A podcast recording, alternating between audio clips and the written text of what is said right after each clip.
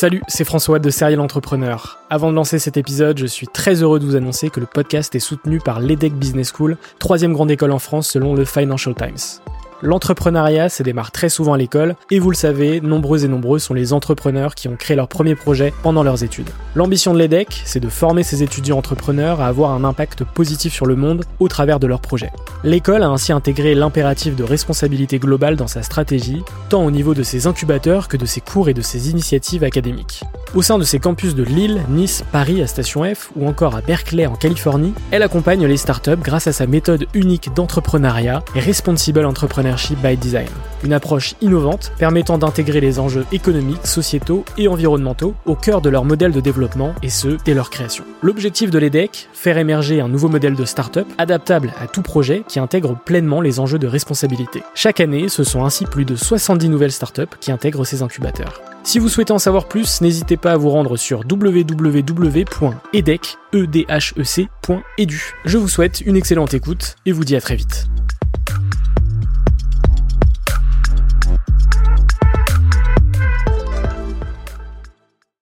Bonjour, c'est François Lay et vous êtes sur Serial Entrepreneur, le podcast des entrepreneurs.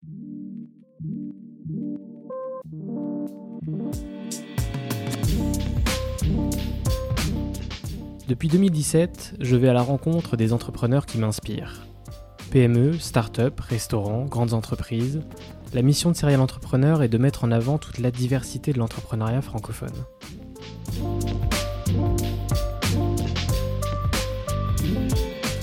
Bienvenue, je suis très heureux de vous retrouver pour ce 45e épisode. J'ai discuté avec Léonid Goncharov, fondateur d'Anticafé, le premier réseau de café coworking en Europe. C'est son tout premier podcast en français et c'est la première fois que je reçois un entrepreneur étranger sur Serial Entrepreneur. Léonid a grandi à Odessa, en Ukraine, et il a vécu dans de nombreuses villes, Kiev, Moscou, Seattle ou encore Paris. Partout où il allait, il avait l'habitude de travailler dans des cafés. Et c'est lorsqu'il est arrivé à Paris qu'il s'est rendu compte que les seuls cafés, à l'époque, où il pouvait s'installer pour travailler étaient Starbucks ou McDonald's. Beaucoup de bruit, des problèmes de Wi-Fi ou encore des odeurs de nourriture, ces lieux ne lui convenaient pas. C'est là qu'il eut l'idée d'un café où seul le temps sera payé et où les consommations seront incluses. L'Anticafé est né en 2013. Aujourd'hui, ce sont plus de 1000 clients servis par jour et plus de 40 000 clients membres qui possèdent la carte Anticafé.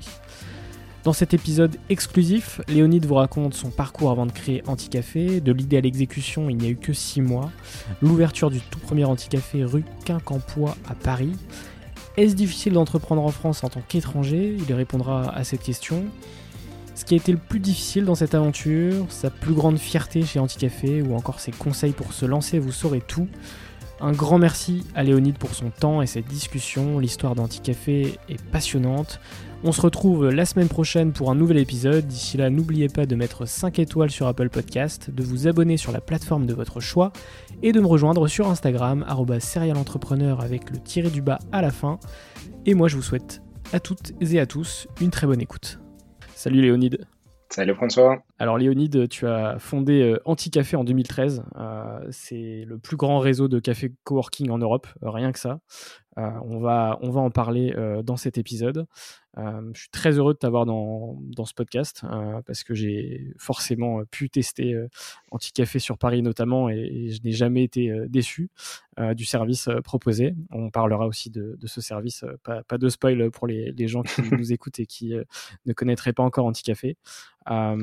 Et donc forcément, ma, mes premières questions vont concerner ton parcours et quel a été ton, parcours avant d'entreprendre? Je viens d'Odessa, qui est une très belle ville en Ukraine, au bord euh, de la mer Noire, une ville que j'adore. Euh, mon parcours avant, euh, j'aurais dit rien de particulier. J'étais étudiant, j'ai fait une école et c'est au moment où j'ai rejoint l'université. J'avais 16 ans, c'était l'université spécialisée en économie que j'ai découvert que les études étaient, j'aurais dit, très ennuyeux, euh, pas très intéressant, ne correspondaient pas à mes yeux au vrai monde et à ce qui s'y passe. Et c'est comme ça que j'ai rencontré, euh, d'abord par hasard, mes futurs associés avec qui on a lancé le premier projet, cette euh, magazine justement dédié aux étudiants. Oui, c'était ma, première aventure. Mon, on a dans la famille, mon père est entrepreneur, mon grand-père à, RSS, on ne pouvait pas être entrepreneur, mais il était aussi proche de ça que ça soit possible. Il dirigeait en une grande usine, donc pour moi c'était toujours assez évident que j'aimerais être entrepreneur, que j'aimerais créer quelque chose. Et je me suis encore à l'école, je regardais les gens qui me disaient, bah, je veux devenir euh, médecin, je veux devenir euh, ingénieur, donc des professions normales et euh, classiques. Pour moi, c'était toujours bizarre, mais comment ça, tout le monde ne veut pas entreprendre? Pour moi, c'était tellement évident, limite la seule chose à faire. Et après, j'ai compris qu'en réalité, il y a plein d'autres options, mais à fin, je c'était la seule que je voyais. Très bien. Euh, alors, quelques temps après justement ce, magazine, euh, tu as, as, créé aussi une affaire autour de, de montres suisses. Euh, Est-ce que tu peux nous, nous parler de ce, ce, deuxième euh, petit, petit business? Euh, Ça a été. Je l'ai lancé quand j'avais 18 ans. Donc c'était. Juste après. Quasiment, oui, juste après, un an plus tard, un an et demi plus tard. Là, c'était plutôt pour opportunité. Euh, j'avais des amis qui euh, même pas des amis, des connaissances qui vendaient des montres suisses de ces marques en Russie. Et ça fonctionnait bien. Et les marques, euh, c'était des marques de moyen gamme qui n'étaient pas présentes en, Ukraine du tout en, ce moment. Et vu que les marchés sont assez proches, euh, similaires, on en a conclu que les clients et les consommateurs devraient aussi apprécier euh, cette offre, on a décidé de l'importer en Ukraine. Donc, on a signé avec les producteurs des contrats exclusifs pour les représenter en Ukraine. Et on a lancé comme ça une nouvelle aventure. Là, nous étions deux avec euh, une connaissance qui est devenue un ami à moi. Et ça a été par contre juste euh, avant la crise euh, financière. Cette de 2008. Exactement. Pas encore sanitaire. début 2008. Et c'était pas forcément le meilleur moment pour le lancement d'un business qui est plus proche du luxe que des besoins quotidiens des gens. Mais pareil, ça a été une aventure quand même très très intéressante. Maintenant, Léonide, on va, on va parler de d'Anticafé, forcément. Euh, donc le plus grand réseau de, de café coworking en Europe. Hein, qui même j'aurais euh, dit le premier surtout. Le plus grand, le premier, le créateur. Comment est-ce que tu as eu l'idée de, de créer euh, Anticafé? Euh, en fait, c'est assez simple, comme beaucoup d'idées qui après plaisent aux clients. Euh, c'est quelque chose que je fais d'abord pour moi-même. Comme tu as dit, je viens de l'Ukraine, euh, d'Odessa, mais entre-temps, déjà en Ukraine, j'ai vécu à Odessa, à Kiev, après j'ai vécu en Russie, à Moscou, j'ai vécu un peu aux US, à Seattle. Et partout où j'ai été, j'avais cette habitude de travailler dans les cafés. Euh, même quand j'avais mes bureaux, très souvent, je passais une matinée ou deux heures l'après-midi dans le café entre en prendre une boisson et en rendez-vous, on avait quelques emails. Arrivé en France, il a dix ans, surtout à Paris, les seuls cafés où je pouvais m'installer pour travailler, ça a été Starbucks ou McDo. Starbucks, c'est sympa, mais les tables ont été bien petites. Ils le sont, ils le sont d'ailleurs toujours. Euh, pas mal de bruit, le wifi qui se coupait chaque quarantaine de minutes. Et à McDo, c'était surtout l'odeur de l'huile. Je m'en souviens très bien. Un moment donné, une réunion, je me suis dit, ça fait trop. Et, euh, je vais essayer de faire quelque chose qui serait adapté à ce type d'usage aux gens qui sont nomades à l'époque, qui étaient beaucoup les étrangers, un endroit où on puisse s'installer facilement, de manière productive, manière euh, inspirante. Euh, et heureusement, ça a fonctionné. Heureusement, il s'est trouvé que je n'étais pas du tout la seule personne qui avait besoin d'un lieu de ce genre. Donc comme ça, l'idée était née et réalisée ensuite avec euh, un petit café. Et je dois hum, avouer que je me suis inspiré d'un concept qui existait en Russie juste avant, qui a été ouvert, euh, qui avait été ouvert deux ans avant en nous, euh, qui était justement le concept du paiement au temps passé, à l'heure ou à la journée. Je m'étais rapproché de ses fondateurs, qui s'appelait Zifferblatt.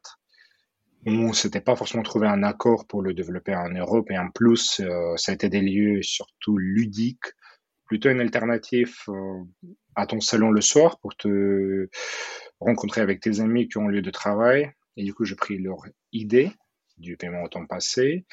et je l'ai transformé à quelque chose, encore une fois, dont moi personnellement j'avais besoin. Donc, un espace convivial, un espace où on peut travailler, on peut se rencontrer, mais qui est toujours fait d'une manière très, très euh, chaleureuse.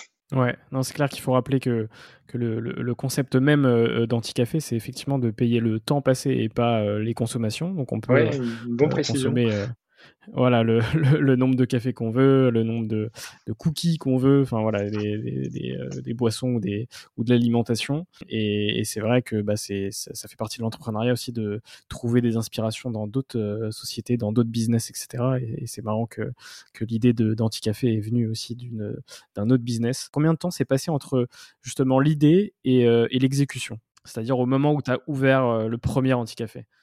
Très court, je m'en rends compte aujourd'hui que c'est court. À l'époque, ça me paraissait très long, c'était six mois. Ah oui, très très, rapide. disons, disons 7, 7 bah, plutôt. En 6 ou 7, c'est pareil. en août, j'ai eu l'idée. Fin août, je suis allé à Moscou pour rencontrer ce mec.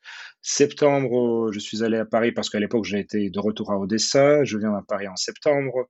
Je regarde un peu les beaux, comment ça fonctionne ici parce que j'étais pas du tout. Euh, j'avais déjà passé deux ans avant pour mes études à Paris, mais j'avais je m'étais pas du tout intéressé des beaux commerciaux, donc je me suis renseigné un peu sur ce sujet. fin septembre, je m'étais de nouveau déménagé à Paris pour la deuxième fois, cette fois-ci pour lancer un petit café.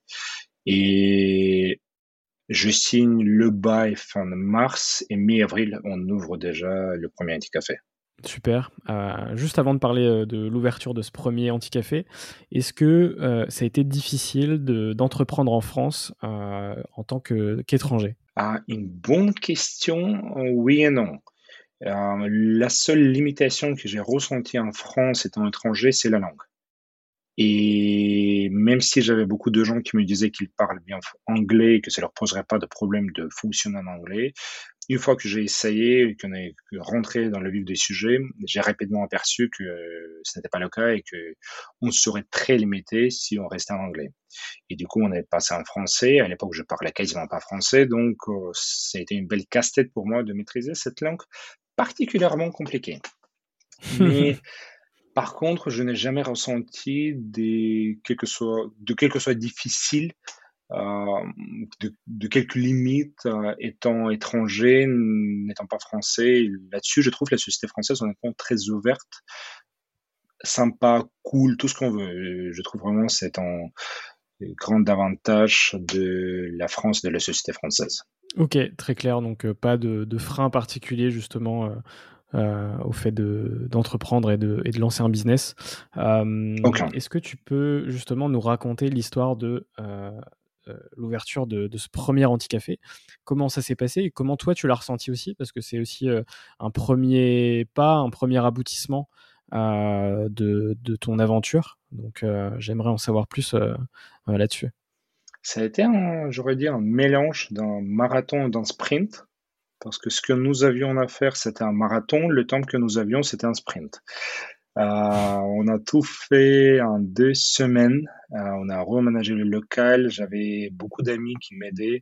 Le budget était extrêmement limité. On a fait un vrai MVP, mais MVP dans le local, dans le business physique, c'est quand même pas aussi simple qu'avec des applications. Du coup, on a dû trouver des solutions pour reménager le minimum, pour faire le maximum nous-mêmes, pour juste tester l'idée. Même mon bail a été initialement, c'était pas un bail de 369, qui est le bail classique commercial.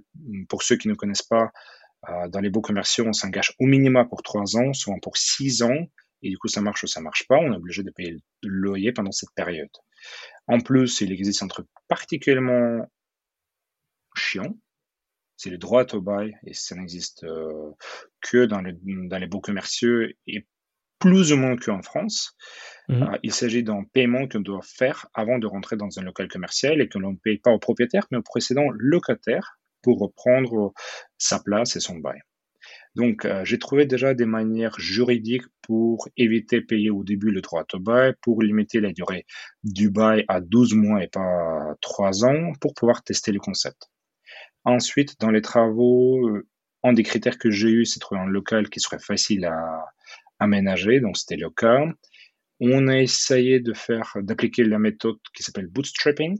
Je pense que beaucoup mmh d'entrepreneurs l'ont entendu parler. Donc, par exemple, les designers qui sont devenus mes amis ensuite, euh, j'ai pas pu leur payer en argent, mais j'avais des mètres carrés. Et eux, ils avaient besoin des bureaux parce qu'ils lançaient aussi leur euh, cabinet, Bonkers Lab, qui font un super travail. Et je leur ai donné pendant deux ans euh, le cas gratuitement. Et eux, ils m'ont aidé avec l'aménagement. Du coup, c'était gagnant-gagnant.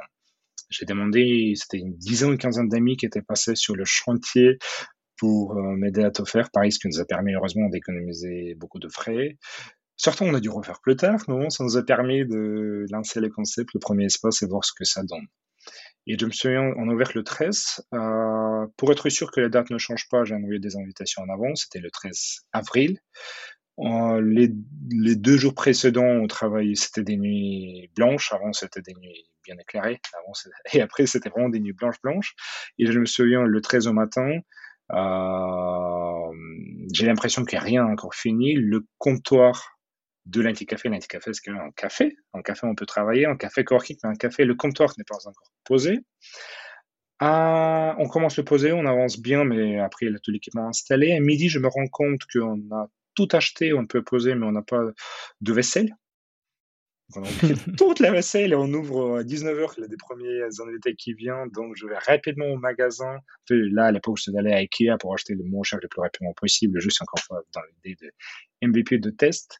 Je me souviens que j'étais aussi fatigué, que j'ai dû faire une sieste de 15 minutes dans le camion sur le parking d'IKEA parce que sinon je ne pouvais plus rouler, euh, je ne pouvais plus rentrer.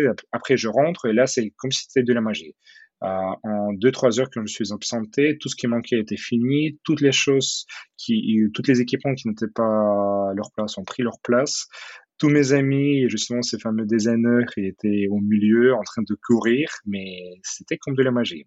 Et le, l'heure quand les premiers clients rentrent, Yann, donc un des trois bunkers, est en train de poser euh, l'enseigne, d'ailleurs qui est toujours derrière moi, euh, maintenant dans ce petit bureau du manager de cet espace.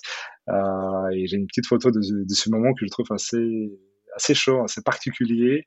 Les clients arrivent et on finit justement avec le logo qui est en train d'être posé. Ok, super, euh, super histoire. Et, et, ce premier anti-café, il est où du coup? Il est à Paris euh, C'est le, lequel? Oui, c'est Paris 3. C'est une petite rue, rue Quincampoix. Et à l'époque, euh, ça m'a pris plusieurs mois pour euh, comprendre comment je prononce ça. Mais c'est la rue Quincampoix, une des plus anciennes rues de Paris et un quartier que je trouve toujours très très sympa. Ok, super. Est-ce que maintenant tu peux nous parler un peu des, des grandes étapes d'Anticafé? Oui.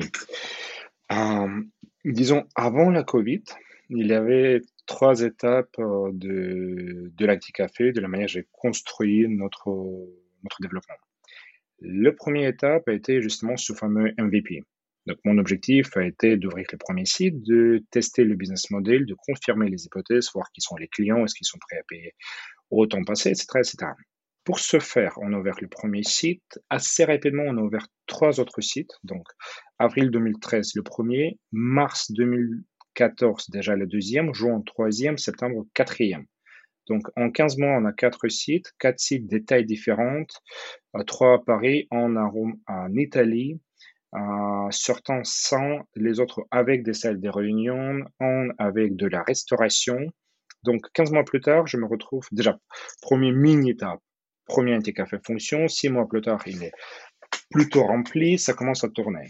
15 mois plus tard, euh, quatre anti-cafés, quatre formats différents. On est en train d'apprendre, de voir ce qui fonctionne. Est-ce que c'est scalable ou pas Est-ce que c'était le hasard que Requin ça a fonctionné ou c'est quelque chose qui peut être reproduit On arrive à la conclusion que ça peut être reproduit.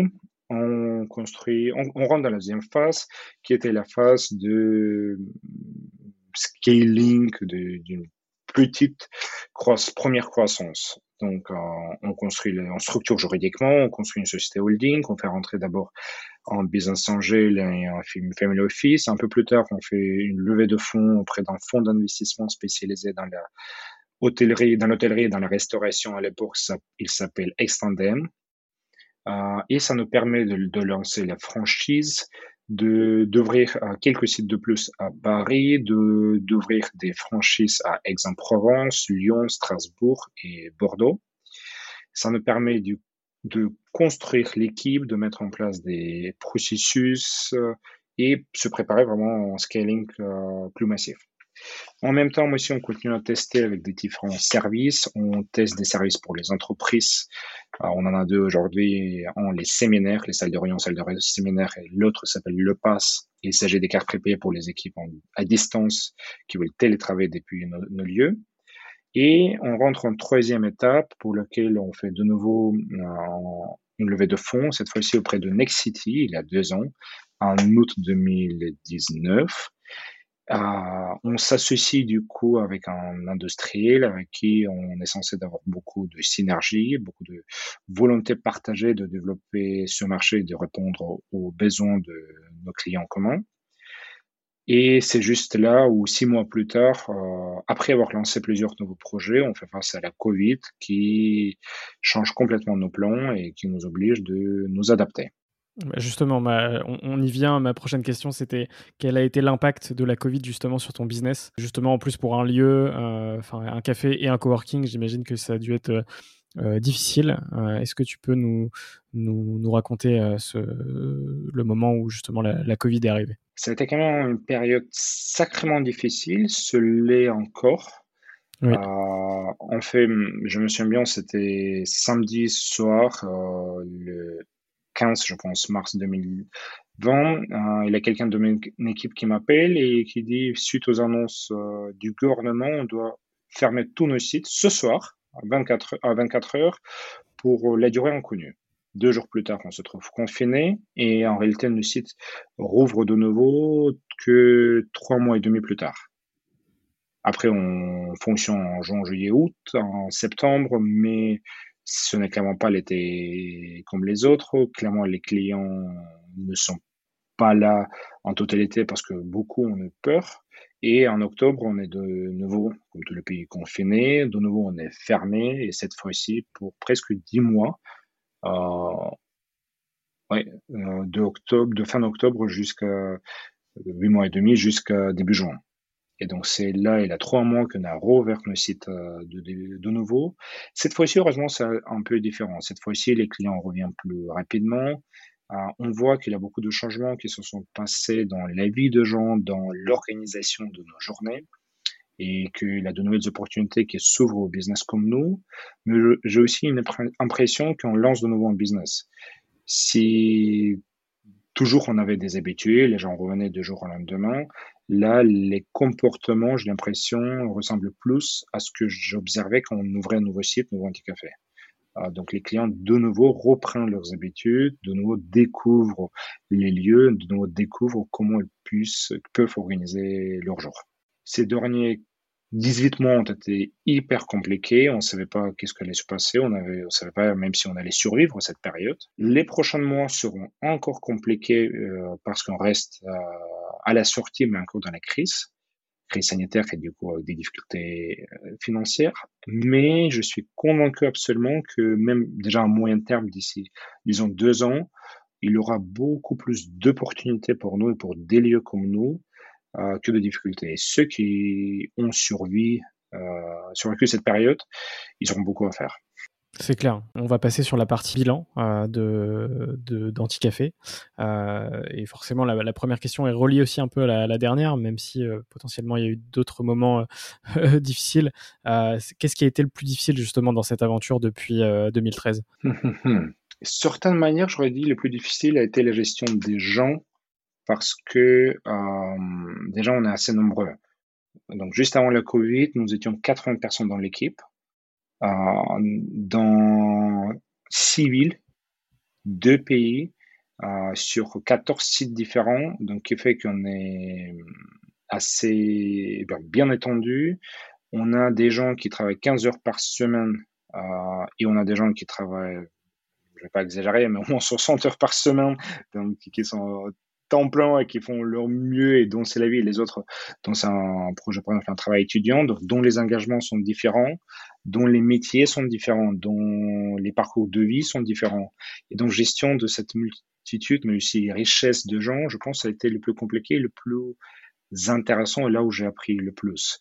On a eu des gens de plusieurs plusieurs nationalités plusieurs dizaines de nationalités de quasiment de tous les continents euh, qui sont passés par nos équipes Et ça reste toujours challenging, toujours j'ai des surprises, toujours je continue à apprendre, mais je trouve que c'est le sujet à la fois le plus passionnant et le plus compliqué dans la vie d'une société et du coup de l'entrepreneur. Même les autres sujets comme les investisseurs, les finances, les clients, ça revient à une personne.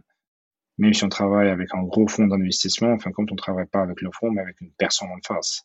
Et du coup, pour moi, tout revient euh, aux gens et aux personnes autour de nous. Aujourd'hui, de quoi est-ce que tu es le plus fier euh, avec euh, Anticafé? Assez drôle. ma réponse sera pas loin de ce que j'ai dit tout à l'heure. Ce qui me prend, ce qui me fait vraiment, ce qui me crée le plus de fierté, ce qui me fait, ce qui me crée des étoiles dans les yeux, c'est les histoires que j'entends des réussites de nos clients et de nos équipes. Euh, il y a beaucoup de gens de notre, de notre équipe qui sont partis pour lancer leur propre projet, leur propre boîte, parfois des petits trucs en freelance en conseil, parfois des vraies entreprises. Et j'en suis toujours fier. Et je pense, je suppose, j'espère qu'il y en a beaucoup plus chez nous qu'en moyen dans, parmi les salariés qui quittent euh, les sociétés. Il y a beaucoup de clients chez nous aussi qui ont réussi, qui ont créé leur start-up ici, ou qui ont écrit des livres, qui ont fini leur thèse chez nous. Et chaque fois que j'entends des histoires de ce genre, que grâce à l'Anti-Café, quelqu'un a pu créer quelque chose qui a de la valeur ajoutée, c'est ça ce qui me rend le plus fier. Ok, donc euh, Anticafé, c'est un peu un, vivier euh, d'entrepreneurs. Hein. Oui, on n'est plus du tout les seuls. Et aujourd'hui, il y en a beaucoup qui le font très bien à Paris et en France. À l'époque, je pense nous étions parmi les premiers. Pour moi, l'entrepreneuriat, c'était toujours, hmm, comme je te dis, dès l'enfance, c'était presque la raison d'être et la seule manière d'être. Et j'ai essayé de le transmettre à nos équipes et à nos clients. Et je pense, j'espère qu'on a pu, avec Anticafé, contribuer un tout petit peu à cette magnifique croissance de l'entrepreneuriat en France. Ouais, je pense que vous avez fait partie des, précurseurs et c'est vrai que euh, l'entrepreneuriat en France a, beaucoup beaucoup évolué euh, bah, depuis 2013 euh, notamment et c'est dans, le bon sens évidemment et c'est vrai que il y avait peu d'acteurs par rapport à, aujourd'hui donc c'est bien aussi que, que ça progresse dans, dans, le bon sens. Et je me souviens bien, c'était aussi très drôle. J'arrive en France, je suis arrivé en France pour mes études c'était en 2010, euh, c'était une école de commerce USCP et euh, la première semaine d'intégration, on a des cours euh, rapides pour un peu comprendre certaines bases, dont le cours juridique, et on a un cours justement sur le code social en France. donc on nous explique comment ça fonctionne, comment fonctionnent les entreprises, comment fonctionnent les relations avec les salariés. Et mon impression, première semaine en France, c'est que c'est pas du tout le pays où je vais lancer mon business. Parce que je savais que j'allais lancer une prochaine startup. Je me suis dit, ben, je me suis dit que c'est un beau pays, mais pas pour les entrepreneurs. Dix ans plus tard, au contraire, je conseille à beaucoup de mes amis, quand, quand ils me posent la question, de lancer ici parce que c'est devenu un des meilleurs pays de l'Europe et je pense Paris est clairement une des meilleures villes de l'Europe pour, euh, pour se lancer.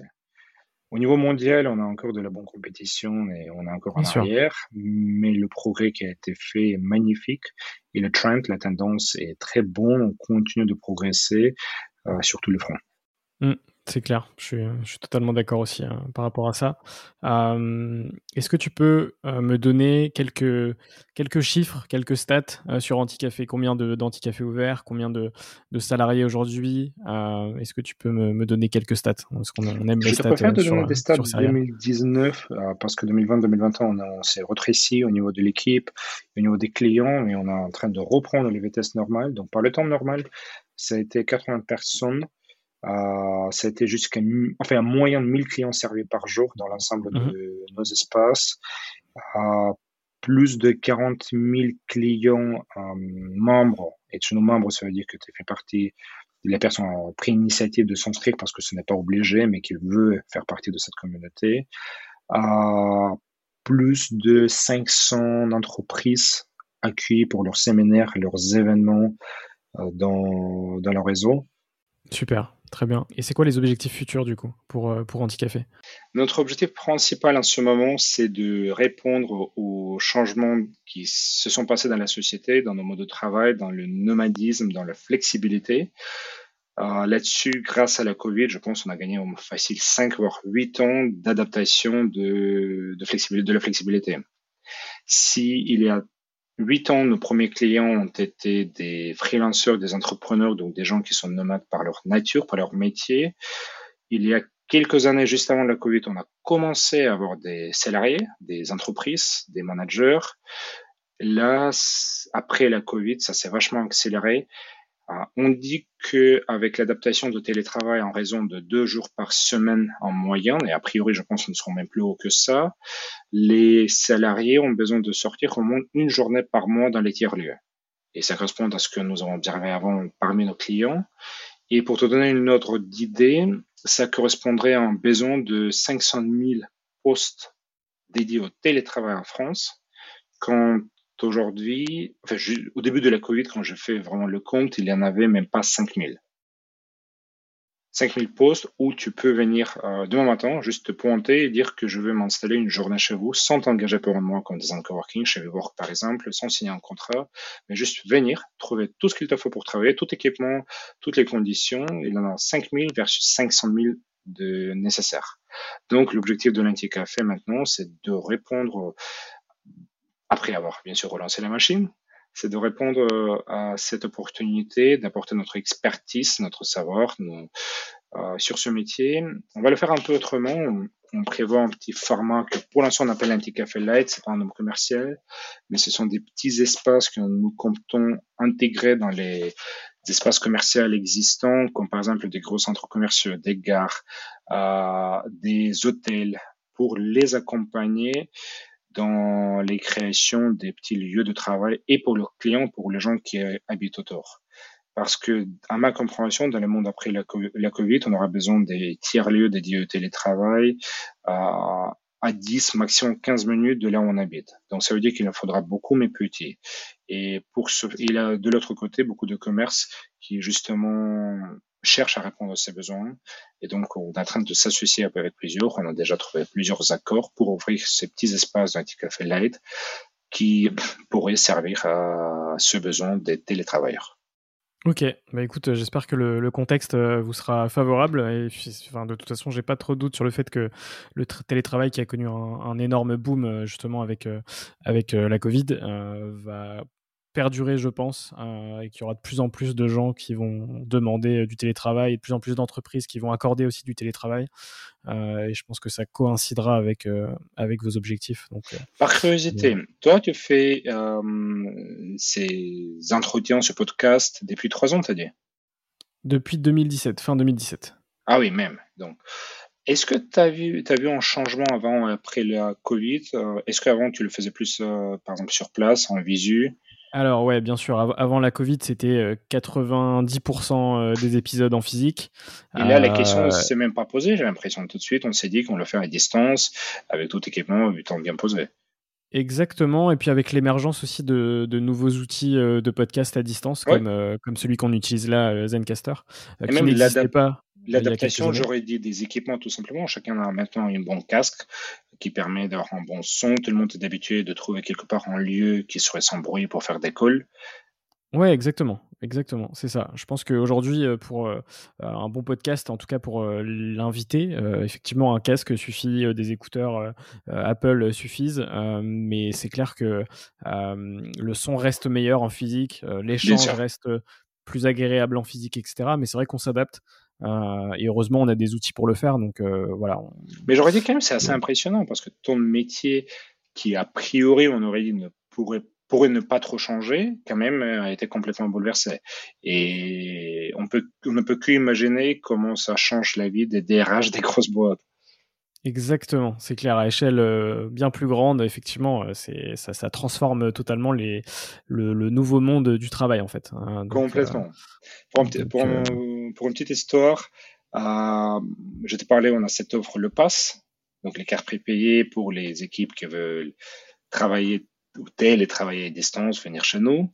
Un, de nos premiers clients était une, agence de communication qui appartient au groupe Avance, Avas et ça a été mis en place par leur direction. Et les premiers mois, peut-être en deux premiers mois, les salariés ne venaient pas trop. On leur a posé la question pourquoi? La réponse a été bien drôle. Ils ont dit bah, on n'a pas du temps, on a du travail. Fast forward, six mois plus tard, ils ont pris cette habitude et ça est devenu tellement naturel pour eux qu'ils se sont arrêtés maintenant à former leur direction. J'ai rendez-vous avec leur, le directeur d'agence chez Café. Et là, on voit un de leurs salariés qui sort juste d'une salle à côté. Il dit, ah bah, salut Olivier, comment ça va? Et ça est devenu juste une partie de leur quotidien. Ça leur a pris six mois. Là, c'est toute la société, d'ailleurs mondiale, pas que française, qui a fait ce type de changement. Bien sûr, ça a été une transformation euh, super euh, rapide et finalement comme si euh, ça existait déjà depuis plusieurs années alors que pas du tout, effectivement c'est super récent. tu, parles, tu, tu, parlerais de télétravail à certaines boîtes il y a deux ans, enfin ça, ça, aurait été un nom catégorique. là aujourd'hui, bah soit elles ont plus le choix, soit elles s'adaptent justement pour le, le bien-être de leurs salariés. Quoi. Ouais, et pour même pouvoir recruter parfois. Bien sûr, exactement. Ça, ça devient même euh, potentiellement euh, un critère euh, très apprécié de, certains salariés, justement, d'avoir suffisamment de jours de télétravail par semaine, par mois, etc. Et, et c'est clair que c'était quelque chose qui était pas forcément mentionné avant, même dans les fiches de poste, qui l'est aujourd'hui parce que ça devient euh, un critère. Et c'est super intéressant euh, ces discussions. On va passer maintenant euh, à la partie rencontre, mindset et entrepreneuriat, des questions un peu plus un peu plus larges qui ne concernent pas forcément Anticafé. ma première, c'est quelles sont les, les, rencontres qui t'ont le plus marqué dans cette dans cette aventure, enfin dans ton aventure entrepreneuriale, donc pas que Anticafé. et si tu peux m'en citer une ou deux, ce serait ce serait parfait disons comme ça, ma, réponse sera un tout petit peu double. Euh, les rencontres qui ont plus, peut-être le plus influencé ma vie, certaines manières, ce sont mes salariés avec qui on est devenu certains, euh, avec certains amis et avec qui on a construit ensemble avec Anticafé. On continue de développer ensemble Anticafé et je pense que ce sont des liens pour, euh, avec certains pour toute la vie. Par contre, ceux qui m'ont marqué le plus, c'était des rencontres avec d'autres entrepreneurs. Euh, J'en ai deux qui me viennent surtout en tête. Euh, la première, le premier rencontre, c'est avec Xavier Niel à la station F, euh, parce qu'on a un petit café dans la station F. Et ce qui m'a impressionné, c'est son intention au détail et son mémoire. Euh, j'ai pensé toujours que pour lui, j'étais quand petit café un des startups, euh, un des entrepreneurs parmi plusieurs centaines de milliers qui y sont, et c'est forcément le cas. Sauf qu'on s'est vu avec lui deux, trois fois, et là, c'était, je pense, la troisième fois qu'on se rencontre, se croise juste par hasard à la station F et il se souvient de mon prénom. Il dit ah bah, bonjour, c'est le Léonide. Comment ça va Comment on va un petit café? Ah bah il y a deux jours, j'étais tombé sur un article euh, sur toi. Bravo. Et ça, ça m'a marqué. Qu'il a retenu mon prénom. Pourtant, encore une fois, pour lui, je pense, j'étais juste un des plusieurs centaines des entrepreneurs qu'il voyait. Il a retenu qu'il a l'article sur un petit café. Il a fait le lien qu'il m'a vu. J'ai trouvé ça impressionnant, ce niveau de détail et d'attention. Et une autre rencontre qui m'a beaucoup marqué, ça a été avec un autre entrepreneur, euh, Daniel Habitant, qui, qui a créé dans les années 2000 euh, Grand Optical, si je me trompe pas, qui est aujourd'hui le président du Châteauforme, une belle, belle boîte dans les séminaires d'entreprise. On s'est vu avec lui il n'y a pas si longtemps, en 2021, et lors de notre échange, il m'a posé une question, euh, qu'est-ce que tu aurais fait si tu avais aucun, euh, aucune limite, aucune limitation? Et c'est une question que j'ai vue avant dans des livres, dans les vidéos. C'est pas forcément une question nouvelle, mais la manière qu'il a posée, et surtout quand ça vient de quelqu'un dont les capacités, les ressources, les rencontres sont mille fois supérieures aux miennes, ça m'a, ça m'a fait m'arrêter, ça m'a fait réfléchir autrement, ça m'a fait me poser des questions que je me posais pas avant. Et la manière vraiment il a, il a posé, en quelques minutes, ça m'a, ça a bouleversé mmh. ma manière de réfléchir.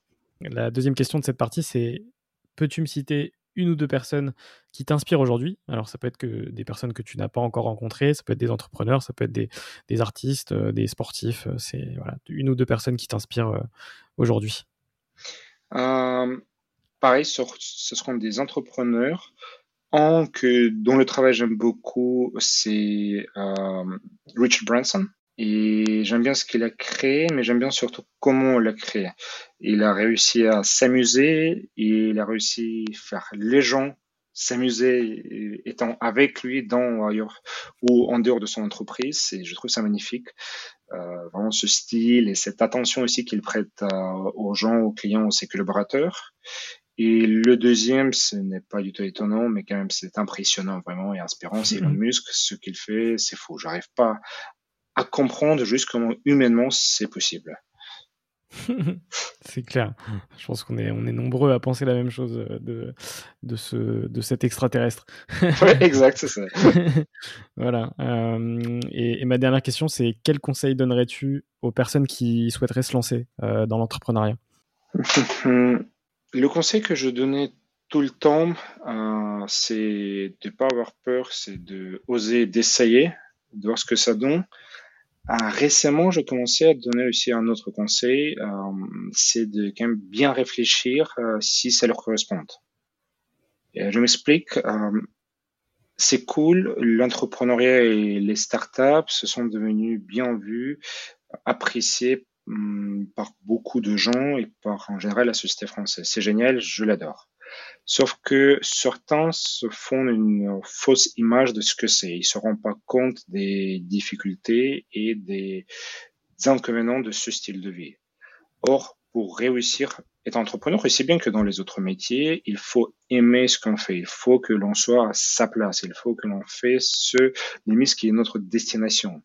Et certains euh, ont une image trop romantiques qui correspondent pas à la réalité. Donc, je conseillerais d'abord à se rassurer, à s'assurer que l'entrepreneuriat leur corresponde. Parce qu'il y a aussi un intrapreneuriat dans les entreprises qui peut être intéressant, mais sans certain risque. Et les différentes manières de créer et entrepreneuriat, une de ces manières, pour moi, la meilleure, mais elle ne sera pas la meilleure pour chacun.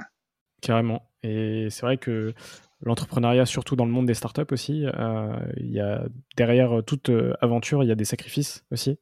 Euh, j'avais lu quelques articles aussi sur le fait que au démarrage, forcément, tu avais bah, beaucoup, beaucoup de semaines où tous tes week-ends tu travaillais, où tu dépensais beaucoup d'énergie aussi dans ton projet. Et c'est vrai qu'il faut rappeler aussi que bah, voilà, chaque, chaque aventure. cet article a été faux. Ah, ah bah. ce n'est pas, ce n'est pas que au démarrage. C'est toujours. exactement, voilà, exactement, c'est ça. Heureusement, ouais. Non, c'est clair. clair. Ça fait deux ans que je m'occupe de l'anti-café. Euh, depuis tout ce temps, j'ai jamais pris plus de 10 jours off, par exemple. Je prends des vacances relativement souvent, mais c'est toujours des cours durées. Et par exemple, ça, c'est quelque chose que je peux euh, me permettre avec euh, ce type de business model. Et chaque, chaque business model a ses inconvénients. Bien sûr, et je pense que c'était aussi important de, de le rappeler euh, dans cette fin de podcast. On arrive à la dernière partie, le final, des petites questions rapides. Forcément, je te laisse quand même le temps de, de réfléchir à, ta réponse, comme, comme d'habitude. Euh, on est dans un podcast. Premier, c'est est-ce que tu as un livre à me conseiller? Forcément, mais je réfléchis. Ouais, tu sais, euh, ce que je conseillerais, ce qui n'est pas forcément le plus connu, en fait, il s'appelle Comment se faire des amis et influencer les autres.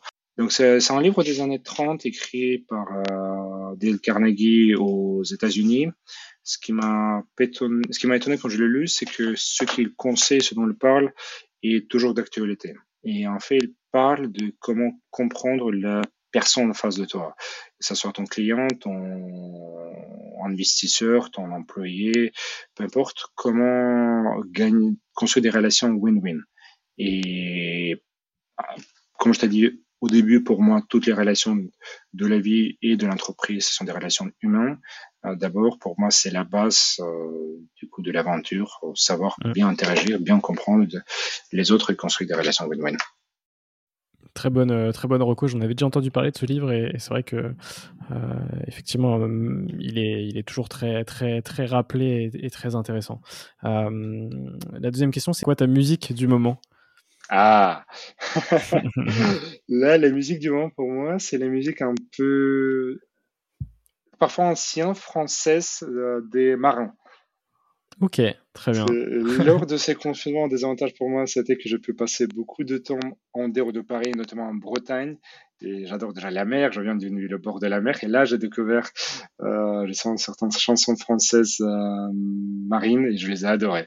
Donc c'est un peu... Je continue à les découvrir maintenant. T'étais où euh, en Bretagne? Je, je, suis à Rennes, moi, donc euh, je suis aussi ah. breton. Donc, bah, J'étais juste à côté, à côté de Saint-Malo.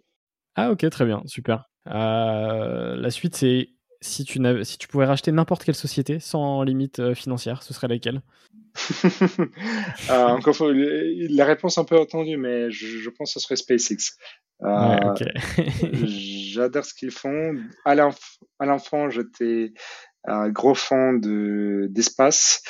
Euh, la manière la révolution est, est, super. Après, il y a une autre société qui m'intéresse beaucoup et dont j'adore le travail, euh, beaucoup moins connue, ça s'appelle Carbon Engineering.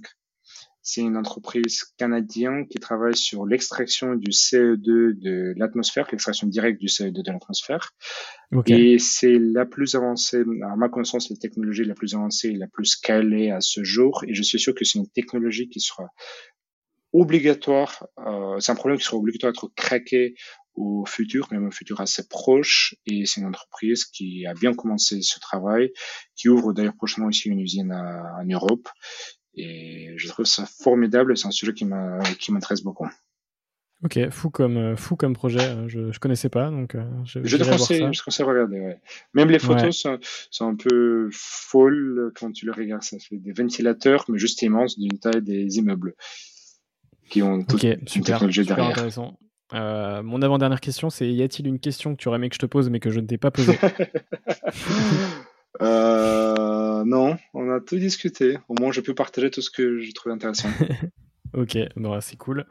Et euh, ma dernière question, comme dans chaque épisode, c'est quels sont les entrepreneurs que tu me conseilles pour un prochain podcast? Écoutez, il y a une personne, par exemple, que je trouve super intéressante, assez inspirante, mais y compris était intéressante pour moi. Il s'appelle euh, Jordan Succar. Je ne sais pas si ça te dit quelque chose. Je connais pas, non. Je le connais par Anticafé. Il a été un parmi nos premiers clients. Lui, né en Guadeloupe, il a il est venu après à Paris. Après, il a vécu pendant quelques années en San Francisco où il a monté une start-up euh, digitale avec des amis. Après, il est revenu à Paris. C'est là où il était chez nous. Après, il est reparti en Guadeloupe où il a ouvert deux espaces de coworking. Euh, de nouveau France. Après, maintenant, il habite à Costa Rica. Et c'est quelqu'un qui réussit de combiner le nomadisme presque comme un digital nomade, un freelance, avec les vrais projets qu'il construit, avec la famille, avec des amis qui est souvent compliqué. Et j'ai trouvé très intéressant et sa vision du monde et ce qu'il construit et la manière qu'il le fait. Ok, merci beaucoup Léonide pour cet échange. J'ai beaucoup apprécié euh, cette petite heure euh, passée avec toi. Euh, de même. Retracer, retracer l'histoire d'Anticafé, ton parcours, ta vision de l'entrepreneuriat. J'espère que ça t'a plu aussi. Et puis, bah, les gens qui n'ont pas encore testé Anticafé, n'hésitez pas. Hein. Vous êtes bienvenus. si vous voulez être dans un café coworking justement idéal, n'hésitez pas. et puis nous, on se retrouve très prochainement sur, sur Serial Entrepreneur. Ciao Léonide, salut. Merci François, salut. Cet épisode est déjà fini. Un grand merci pour l'avoir écouté jusqu'au bout. Si cet épisode t'a plu, tu peux me soutenir très facilement en faisant plusieurs choses. Laisser 5 étoiles sur Apple Podcast, ça booste le référencement du podcast. T'abonner via la plateforme audio de ton choix, Spotify, Deezer, Apple, Google, le podcast est présent partout. T'abonner au compte Instagram, serialentrepreneur avec un underscore à la fin. Et puis t'abonner à la chaîne YouTube du podcast qui est à mon nom, François Lay. Je fais également des vidéos où je raconte des histoires d'entreprise. Tu peux même envoyer ton feedback à l'adresse françois-serial-entrepreneur.fr. Voilà voilà, on se retrouve très bientôt pour un nouvel épisode. Bisous.